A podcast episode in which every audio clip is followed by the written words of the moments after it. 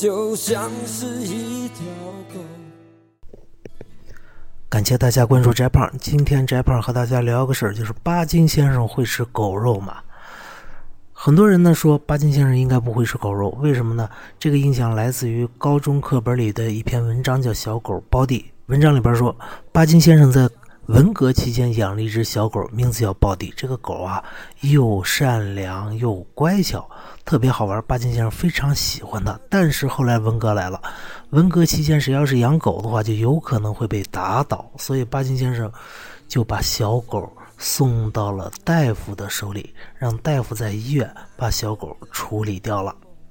后来回想起来，巴金先生对小狗包弟特别自责，认为自己没有保护好自己的这个小动物包弟。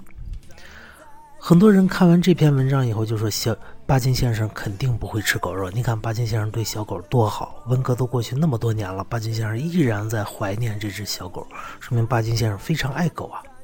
但是如果您看过巴金先生的其他文章的话，恐怕您的想法会改变。巴金先生在一九三几年就写到一个文章，里边就说到了关于动物保护的问题。巴金先生认为，那些张口闭口保护动物的人，实际上都是伪善的人。为什么呢？因为当时的中国里边，你人都保护不来，你还保护个什么动物，是吧？先把人的问题解决好，你再去说动物的事情。你之所以说你保护动物，实际上是想让别人知道你是多么的善良，仅此而已。而不是真的真正的要保护动物。另外一篇文章题目就叫《狗》。巴金先生在这篇文章里边说自己小时候亲戚家里有一只狗，这个狗老咬自己，所以呢，巴金先生从小就落了个毛病，就是看到狗就害怕。有一天呢，这只狗又过来来咬巴金先生，这个时候巴金先生从地上捡起了块石子儿就砸向了这只狗，这个狗吃疼跑掉了。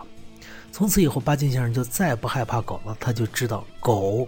过来，往往是，呃，虚张声势而已，得了这么个印象。通过这篇文章，大家也可以看出来，巴金先生对狗是没什么好感的。那这不前后矛盾了吗？巴金先生在小狗包弟里边，你看对包弟那么好，文革过去几十年还要记着这只小狗，但是在其他两篇文章里边，巴金先生并没有把狗看得非常重要。但如果我们再深挖一下文章的话，会发现其实并不矛盾，为什么呢？您注意看一下《小狗包弟》这篇文章的题目是什么？是包弟。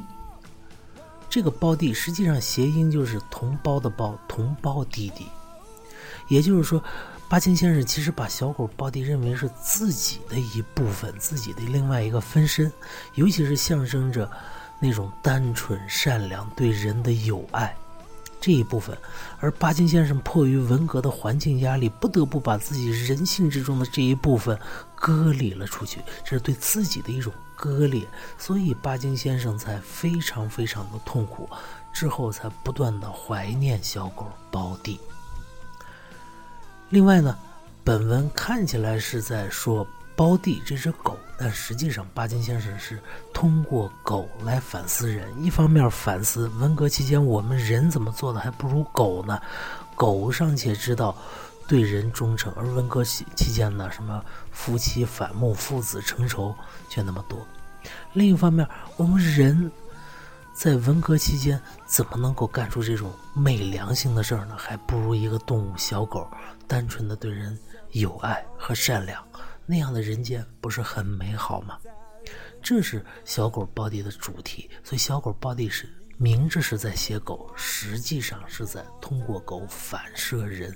本文的主体其实是人。最后回答一下啊，如果巴金先生还活着的话，我认为巴金先生是会吃狗的，因为巴金先生从来没有把动物放得比人高。什么是吃的，什么是宠物？巴金先生分的非常清楚。